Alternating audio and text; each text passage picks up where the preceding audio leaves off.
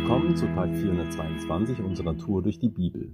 Ich bin Ingo und lese uns heute Johannes 2, die Verse 1 bis 17 und 24 und 25. Zwei Tage später wurde in dem Dorf Kana in Galiläa eine Hochzeit gefeiert.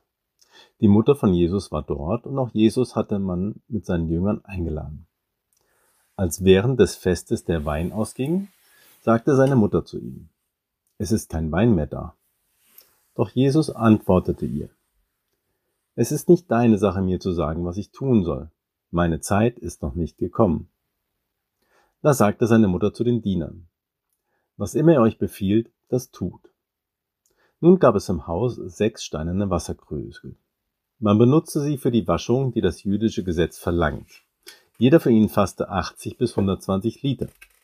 Jesus forderte die Diener auf, füllt diese Krüge mit Wasser. Sie gefüllten die Gefäße bis zum Rand.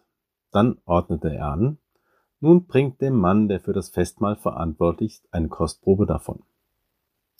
Die Diener befolgten seine Anweisungen. Der Mann probierte das Wasser. Es war zu Wein geworden. Er wusste allerdings nicht, woher der Wein kam. Nur die Diener wussten Bescheid. Da rief er den Bräutigam zu sich und hielt ihm vor. Jeder bietet doch zuerst den besten Wein an. Und erst später, wenn die Gäste schon betrunken sind, kommt der billigere Wein auf den Tisch aber du hast den besten Wein bis jetzt zurückgehalten. So vollbrachte Jesus in dem Dorf Kana in Galiläa sein erstes Wunder. Er offenbarte damit zum ersten Mal seine göttliche Herrlichkeit, und seine Jünger glaubten an ihn. Danach ging er mit seiner Mutter, seinen Brüdern und seinen Jüngern nach Kapernaum. Dort blieben sie für einige Tage. Kurz vor dem jüdischen Passafest reiste Jesus nach Jerusalem. Dort sah er im Vorhof des Tempels viele Händler, die Rinder, Schafe und Tauben als Opfertiere verkauften. Auch Geldwechsler saßen hinter ihren Tischen. Jesus machte sich aus Stricken eine Peitsche und jagte die Händler mit allen ihren Schafen und Rindern aus dem Tempelbezirk. Er schleuderte das Geld der Wechsler auf den Boden und warf ihre Tische um. Dem Taubenhändler befahl er, Schafft das alles hinaus. Das Haus meines Vaters ist doch keine Markthalle. Seine Jünger aber mussten an das Wort in der Heiligen Schrift denken. Der Eifer für deinen Tempel wird mich vernichten. Verse 24 und 25. Aber Jesus vertraute sich ihnen nicht an, weil er sie genau kannte. Ihm brauchte niemand etwas über die Menschen zu sagen, denn er wusste, was in jedem Einzelnen vor sich geht. Ich möchte uns heute einladen, dass wir uns gemeinsam mal das Verhalten von drei Personen in dieser Bibelstelle genauer anschauen die Mutter Maria, die Diener und Jesus. Jesus ist mit seinen Jüngern und seiner Mutter auf eine Hochzeitsfeier eingeladen und der Wein geht aus. Offensichtlich hat Maria wohl auch eine Verbindung zu dem Brautpaar, da sie sich wohl verantwortlich fühlt, dafür zu sorgen, dass mehr Wein herbeikommt. Aber sie geht nicht zu dem Bräutigam oder dem für die Verköstigung verantwortlichen Mann, sondern sie spricht Jesus darauf an. Der simple Ausspruch, es ist kein Wein mehr da, war offensichtlich als Appell an Jesus gedacht, etwas zu unternehmen. Aber warum spricht Maria Jesus an und nicht den Speisemeister?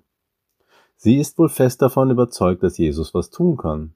Sie vertraut darauf, dass Jesus helfen kann und weist auch die Diener an, auszuführen, was auch immer er befiehlt.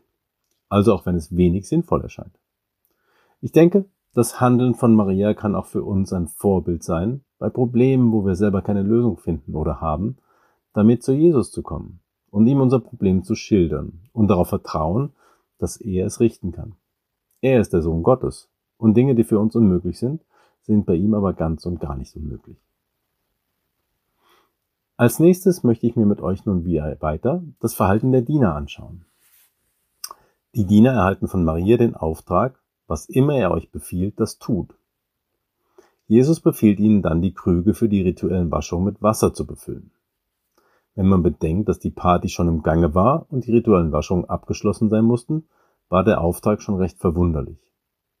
Aber die Diener fragten nicht groß nach, sondern erledigten sofort die mühevolle Aufgabe.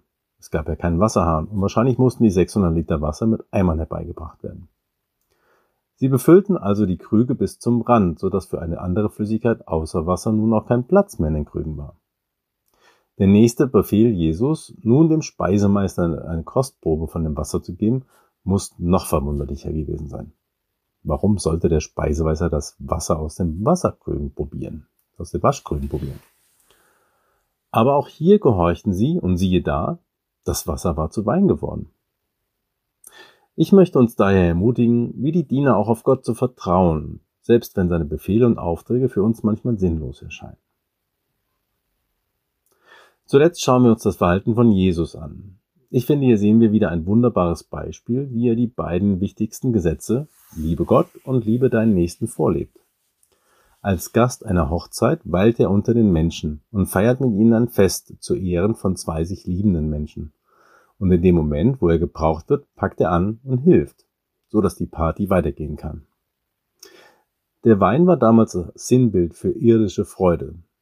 So wie er neuen Wein auf die Party bringt, bringt er auch Freude in unser Leben. Denn ein Leben mit Jesus ist nicht langweilig oder ernst oder voll mit Do's und Don'ts.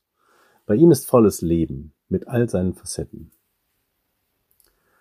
Bei der Tempelreinigung zeigt er, wie wichtig ihm die Liebe zu Gott ist. Durch das Treiben der vielen Händler im Vorhof des Tempels werden Menschen davon abgehalten, zu Gott zu kommen. Sie werden abgelenkt von dem eigentlichen Sinn und Zweck des Tempels als ein Ort der Anbetung und der Begegnung mit Gott. Wie sieht es denn bei uns im Vorhof aus? Und was lenkt uns davon ab, zu Gott zu kommen? Was können wir tun, um vor unserem Tempel aufzuräumen? Aber wie es auch immer bei uns aussieht, Jesus weiß, was in uns vorgeht. Wir brauchen uns vor ihm nicht zu verstellen. Er kennt uns und unser Herz. Und das Geniale ist, dass er die Kraft hat, uns zu verwandeln. Dass auch aus uns ein edler Wein wird, der unseren Mitmenschen und Gott Freude bereitet und schmeckt. Heute ist ein guter Tag für einen guten Tag. Lass sein Wort in deinem Tag praktisch werden.